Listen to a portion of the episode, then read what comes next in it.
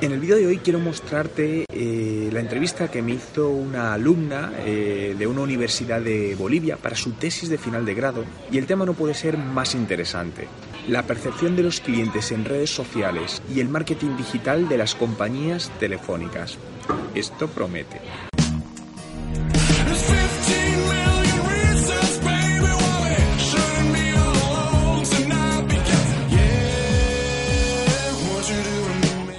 Bueno, creo que las telefonías deben estar en las redes sociales, lo primero porque son herramientas, son empresas tecnológicas, o eso se supone. Son empresas que se supone que se dedican a comunicación. Y digo se supone porque tengo mis dudas al respecto, ¿no? Eh, realmente, desde mi punto de vista, y no conozco en el caso en Bolivia concreto, pero sí te puedo hablar de España y otros países, eh, las, las, las empresas de telecomunicaciones a nivel digital es una auténtica, es auténticamente horrible. Es decir, eh, te puedo poner incluso un ejemplo, por si te es útil, que me ha pasado hoy mismo con una empresa de telecomunicaciones de las más grandes de España, que se llama Vodafone Ono, que se han fusionado. Estoy intentando dar de baja una línea DSL que tengo en mi casa de, de Madrid, que tengo un teléfono fijo. Eh, no hay manera, llevo toda la mañana intentando contactar con ellos, vía web chat no me solucionan, vía Twitter tienen supuestamente un servicio de atención al cliente, no me responden, llevo ya varios tweets, eh, consigo hablar con ellos por teléfono y me dicen que para dar de baja tengo que hacerlo desde el teléfono fijo en el cual contraté ese servicio, lo cual les digo que yo estoy fuera de España, y que va a haber varios meses que no voy a poder ir a España y no puedo hacer eso. Y no me dan solución. ¿Qué quiero decir con todo esto?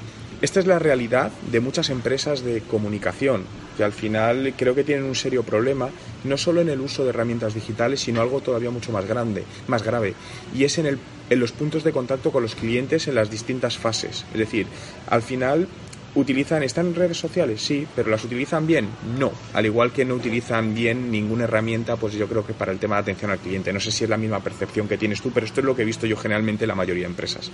Bueno, creo que tiene un desafío bastante, bastante importante, ¿no? Eh, realmente las empresas de telecomunicaciones generan muchísimos problemas de reputación online. Entonces la figura de un community manager al final, como decimos, es una figura de apagafuegos. ¿No? Tiene que estar como intentando calmar a muchos usuarios descontentos, ¿no? Eh, obviamente no se puede tener contento al 100% de los usuarios, pero sí creo que deberían trabajar por tener contentos a más usuarios.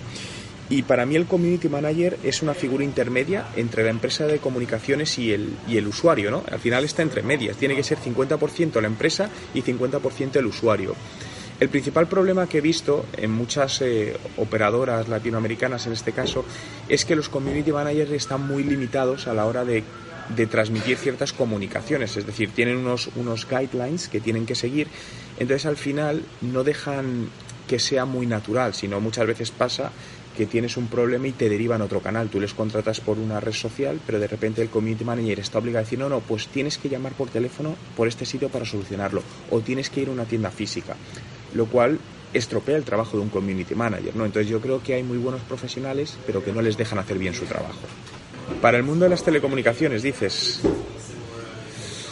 Y, a ver, influencers como tal de ese sector no conozco porque al final creo que es un sector que usa todo el mundo, ¿no? Entonces al final creo que cualquier persona, aunque no sea de ese sector, va a tener influencia. Sí conozco casos, eh, pero no están centrados en Latinoamérica, ¿no? He conocido varios casos de personas influyentes, por ejemplo, en televisión, donde han tenido un problema con una operadora y lo han comunicado. Pero ¿qué es lo que sucede? Que al final generan una crisis de reputación. Sí, pero, pero ¿les hace algo? Realmente no. Porque al final el tema de las operadoras de comunicación viene a ser un, es un oligopolio. Al final hay pocas y tú necesitas comunicarte y necesitas escoger entre alguna de ellas. Entonces al final lo normal es que no escojas la mejor, sino escoges la menos peor, porque al final yo creo que son pocas personas las que realmente dicen, wow, tengo un operador de telefonía, de comunicación buenísimo. Yo todavía no he oído decir a nadie esa frase. Vale, yo creo que para una campaña publicitaria basada en redes sociales y en contenido para una empresa de comunicaciones, creo que deben ser campañas que no sean comerciales. Es decir, creo que uno de los buenos, de los mejores canales que pueden utilizar es el, es el vídeo, ¿no? El vídeo porque es un canal que, por ejemplo, si nos vamos a la red social YouTube, cada vez más gente está consumiendo, sobre todo las personas más jóvenes, por lo tanto, si quiere llegar a un público joven, creo que es un muy buen canal. Y para mí la publicidad no significa vender un producto directamente, ¿no? Eh, yo apuesto más por la parte de marketing de contenidos, donde, oye, ¿qué necesidades tiene el público al que queremos llegar y cómo con videos les podemos ayudar, les podemos inspirar y que esté relacionado con la temática en la cual estás vendiendo. Eh, no sé, se me ocurre la idea, imagínate, pues todas las semanas subir un video relacionado sobre temas de emprendedurismo de personas jóvenes, cómo pueden capacitarse o, qué deben saber para emprender mejor, eh, entrevistas a personas que les puedan ayudar, es decir, algo que realmente les aporte valor, donde detrás está la marca, pero no directamente intentar vender un servicio, ¿no? Creo que, que los canales digitales no deben entrar directamente en eso. Tienen que hacerlo también, pero siempre con una estrategia de contenidos y de aportación de valor debajo de base. Totalmente a favor. Eh, de hecho, hay ya estudios que demuestran, bueno, el, eh, te lo digo de cabeza, ¿no? Pero el uso de emojis ha crecido un 777% en el último año. Entonces es una herramienta de marketing muy, muy potente, porque es algo que, fíjate que con solo un emoji puedes cambiar el significado de todo un párrafo de palabras. Es decir, pasa mucho en la comunicación a través de email, WhatsApp o Messenger, que si tú pones algo y no pones a lo mejor una, carita sonriente al final, se malinterpreta. En cambio, tú pones algo, le pones una carita y cambia el sentido de todo. Bien, cojamos esta idea y apliquémoslo al marketing de contenidos. Entonces, creo que las empresas, ya muchas están empezando a hacer uso de ello, por lo tanto, creo que es importante que en esa estrategia, lo primero, analicen qué tipo de emojis utiliza la audiencia a la que se quieren dirigir para saber qué emojis deben usar, ¿no? Y cómo poder eh, generar un mayor engagement con ellos incorporarlos, por supuesto, en campañas digitales y no digitales. A ver, vi una esto fue, espérate, esto fue en Centroamérica hace menos de un mes, estaba en El Salvador, correcto, en El Salvador. En este caso eran vallas publicitarias en la calle, eran billboards donde ponían un mensaje con distintos eh, emoticonos, ¿no? Evidentemente el mensaje no se entendía, no, no, no, sabías descifrarlo. Pero bueno, para mí eso es una buena estrategia, porque al final lo que juegan es con intentar captar la atención de la gente en ese momento, ¿no? Eh, no sé qué tal funcionó la campaña, porque estuve dos o tres días y tampoco pude coger más información al respecto, pero por ejemplo me pareció una buena estrategia, ¿no? Ese, ese tipo de uso. FOMO es lo de Fear of Missing Out, es decir, el miedo que tenemos todos a perdernos algo. Entonces, es la sensación de pertenecer a ciertos grupos sociales. Si tú ves que todos tus amigos tienen algo y tú no lo tienes, te vas a sentir mal. Por lo tanto, necesitas tenerlo. Al final es jugar con el neuromarketing. Entonces, yo creo que las empresas de telecomunicaciones pueden jugar con esto. No sé, se me viene a la cabeza así un poco pensando en alto, ¿eh? pero imagínate campañas eh, de descuento muy exclusivas a ciertos grupos de usuarios donde para conseguir esa campaña tienes que hacer algo. Entonces, de repente, si tú tienes un grupo de 10 amigos y ves que 6 de tus amigos han hecho algo y están pagando durante 3 meses menos por su cuota de teléfono o tienen más data, por ejemplo, tú vas a querer hacer lo mismo porque dices, oye, yo también quiero pagar menos o quiero tener más data en mi celular, ¿qué tengo que hacer? Entonces creo que son campañas que se pueden jugar muy bien para provocar la reacción del usuario y hacer al usuario partícipe en, en todo ello. Eh, el principal punto, sobre todo, es marketing de contenidos, eso por supuesto, pero sobre todo conocer muy bien a la audiencia, ¿no? Creo que, que, lo que tienen que trabajar las empresas de telecomunicaciones es en definir distintos segmentos de público objetivo que tienen y analizarlos al máximo para realmente saber qué contenido es el que quieren en ese preciso momento. Esa es la única manera de conseguir que alguien viralice el contenido, porque al final la viralidad no la, no la crea la empresa, la crean los usuarios. Y un usuario viraliza o comparte algo cuando cree que le aporta valor a él y le puede aportar valor a sus personas cercanas. Por eso lo comparte en Twitter, en Instagram, en Facebook o donde sea. Entonces creo que al final tienes que para mí la clave sería, tienen que buscar en dar más valor al usuario de lo que el usuario espera recibir por la empresa de telecomunicaciones. Creo que un poco que esa es la ecuación de, que tiene la clave. Sí, cuando hablamos de un embudo de marketing y cómo aplicarlo a una empresa de, comunicaciones, eh, igual, yo creo que tiene que haber varios embudos de marketing. ¿Por qué? El embudo de marketing para mí se basa en la captación de un primer lead o dato de contacto, donde a lo mejor un usuario, me invento, eh, la empresa de telecomunicaciones ha hecho un sorteo online para conseguir un año gratuito de contrato y, para eso un usuario tiene que suscribirse y dejar sus datos. Bien, a partir de ahí tú tienes que crear un embudo de ventas y ser capaz de catalogar a cada usuario en un punto distinto. ¿Por qué digo esto? A lo mejor hay usuarios que tienen, por ejemplo, un contrato de permanencia con la competencia y te dicen que durante dos años no pueden hacer nada. Entonces tú sabes que durante dos años ese usuario no te va a comprar un producto porque no puede. Entonces está muy mal hecho que en esos dos años la empresa sigue mandándole promociones a ese usuario porque el usuario sabe que no la puede comprar y eso pasa mucho. Entonces generas una mala experiencia de usuario. Entonces en ese embudo, como tienes que crear varias líneas, habría una línea que te diría que ese usuario tú no le puedes enviar campañas publicitarias hasta dentro a lo mejor de 23 meses, es decir, un mes antes de acabar su contrato con la compañía competencia. Si tú tienes esto bien protocolizado, imagínate que ese usuario recibe una muy buena oferta, puedes captarle como cliente en 24 meses. Entonces, para resumir, los embudos de usuario para mí tienen que trabajarse de una manera casi personalizada por usuario. Para eso, evidentemente, hay herramientas que nos ayudan a ello, herramientas de inteligencia artificial, de, de marketing automation, ¿no? Pero la clave sobre todo es no crear un embudo y decir, ala, por este embudo de marketing van todos los usuarios. No, no, es decir, va a haber varios embudos de marketing según el tipo de usuario y las necesidades de cada uno. Wow, en tema de atención online creo que lo primero deberían dar un buen servicio, ¿no? que creo que, que generalmente tienen un mal servicio. Y dar opción a todos los canales posibles, es decir, es cierto que muchas de ellas te dicen, bueno, ofrecemos servicio vía Twitter como canal de atención al cliente, pero luego cuando tú analizas la calidad del, servicio normalmente, ¿eh? hay excepciones, no suele ser buena. Entonces yo creo que deben dar todas las opciones, deben dar servicio de poder contactar con ellos vía Twitter, vía Facebook, vía, por ejemplo, web chat en, sus páginas web, que hay muchas que lo están, que lo están dando, ¿no? Pero sobre todo que sean capaces de darte una solución.